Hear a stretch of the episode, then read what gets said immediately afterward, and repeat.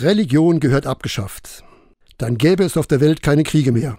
Naja, ob diese sehr engagierte Aussage einer Schülerin wirklich stimmt? Immerhin, ein Blick in die Geschichte scheint ihr recht zu geben. Auf den ersten Blick hatten viele Kriege irgendwie mit Religion zu tun.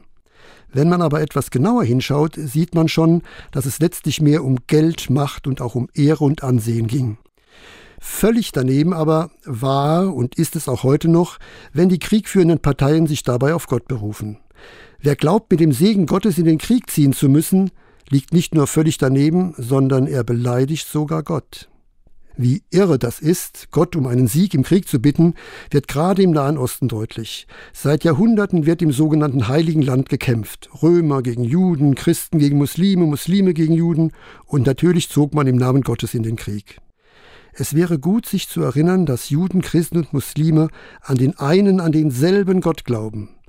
Derselbe Gott hat verschiedene Namen. Krieg aber ist kein Name Gottes. Es ist erschreckend, wie wenig gerade junge Menschen über ihren Glauben wissen.